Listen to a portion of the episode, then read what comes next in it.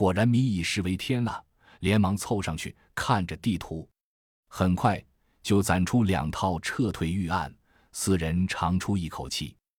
晚饭后，所有人聚集在办公室，看着甄孝阳手边的速写板，那上面是手绘的目标大楼形状和内部格局示意图，防火通道位置被标上了大大的问号。甄孝阳讲了自己的作战构想，明确了很多细节。当然，这都是四个人半小时讨论的结果，没有人表示异议。只有女老板苏子熙懒懒地说：“好不容易从店里跑出来，以为安稳了，结果又要跑路，紧张的我都要长皱纹了。”刘丽丽接口道：“不用跑路，你也长个没完！你以为自己二十三岁啊？”苏子熙哑口无言。众人莞尔，解散去收拾行装，要离开了呀。虽然这地方又大又乱，但在混乱的末世里，给了众人一个容身之所。猛地要离开。还真有些恋恋不舍，一夜无话。第二天早上九点，按约定与科学家们联络，说明营救行动将在明天早上九点进行。尽管这些科学家表示不解，但却没有多说什么，只说请尽快。补给完了，甄孝阳与中年教授本人商定了联络信号后，各自休息。在行动安排上，甄孝阳昨晚就有了计划，晚上十九点出动。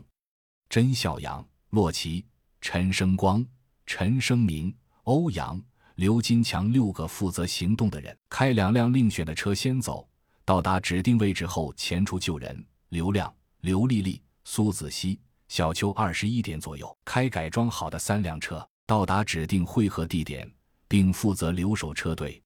之所以让刘亮留下，一方面怕他旧伤未愈，负荷不起。另一方面也怕只留女人战斗力太弱，车队有失丢了老本。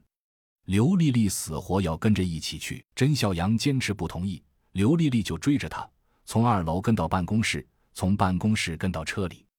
让我去！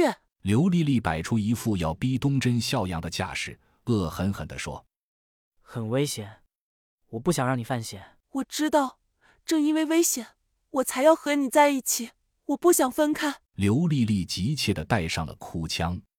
忽然，房车后门被拉开了，进来的是小秋。她淡淡的看着呆呆的真刘二人，淡淡道：“带上我。”真笑阳风中凌乱了，这都哪跟哪呀？我不想做只能同富贵，不能同患难的女人，而且我是医生，你们需要我。最后这一句打动了甄笑阳。聚众商议后，陈生明留了下来。刘丽丽、小秋加入了队伍。晚上十九点，夜幕即将降临，行动开始。